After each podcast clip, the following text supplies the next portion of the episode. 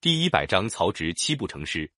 孙权占了荆州，杀了关羽，怕刘备报复，就派使者给曹操送了封信，表示愿意归顺曹操，并且劝曹操顺应天命，趁早即位称帝。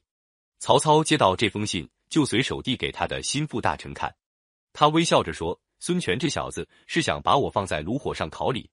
自从汉献帝迁都许都以来，朝廷大权和兵权全掌握在曹操手里，曹操要废掉汉献帝。”自己称帝还不容易，可是他考虑到汉室虽然衰落，还有个正统的名义，怕自己做了皇帝，还有人心里不服，所以他认为孙权劝他称帝是诚心要让他为难。他沉思一下，又说：“如果真有天命的话，我就做个周文王吧。”意思就是让他的儿子来做皇帝。这件事过了不久，曹操旧病发作，请医服药都没有用，终于死在洛阳。这一年他六十六岁。曹操死后。太子曹丕继承他做了魏王和丞相，掌握朝廷大权。曹丕即位王位以后，有人告发他的弟弟临淄侯曹植经常喝酒骂人，还把他派去的使者扣押起来。曹丕立即派人赶到临淄，把曹植逮住了，押回邺城审问。原来曹丕和曹植都是曹操的妻子卞后生的。曹操不但是个政治家、军事家，又是个文学家。兄弟俩也擅长诗文，文学史上把他们父子合称为“三曹”。曹植从小聪明非凡，十几岁时候就读了不少书，能写很出色的文章。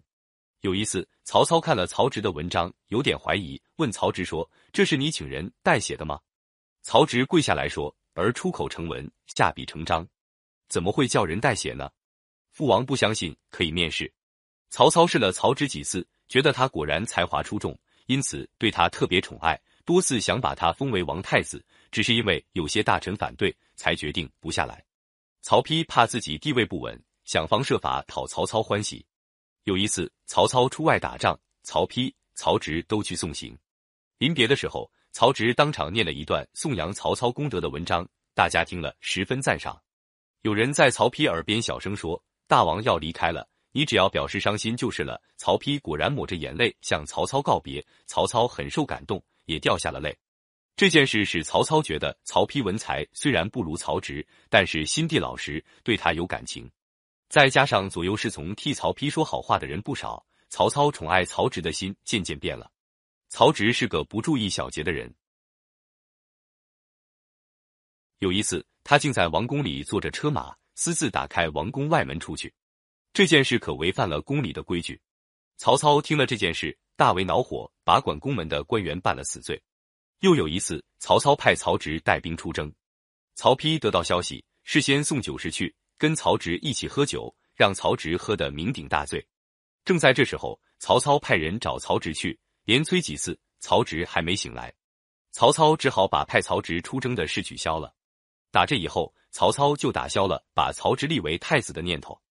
曹丕做了魏王以后，仍旧记恨曹植，这一回就抓住机会把曹植抓起来，要处曹植死罪。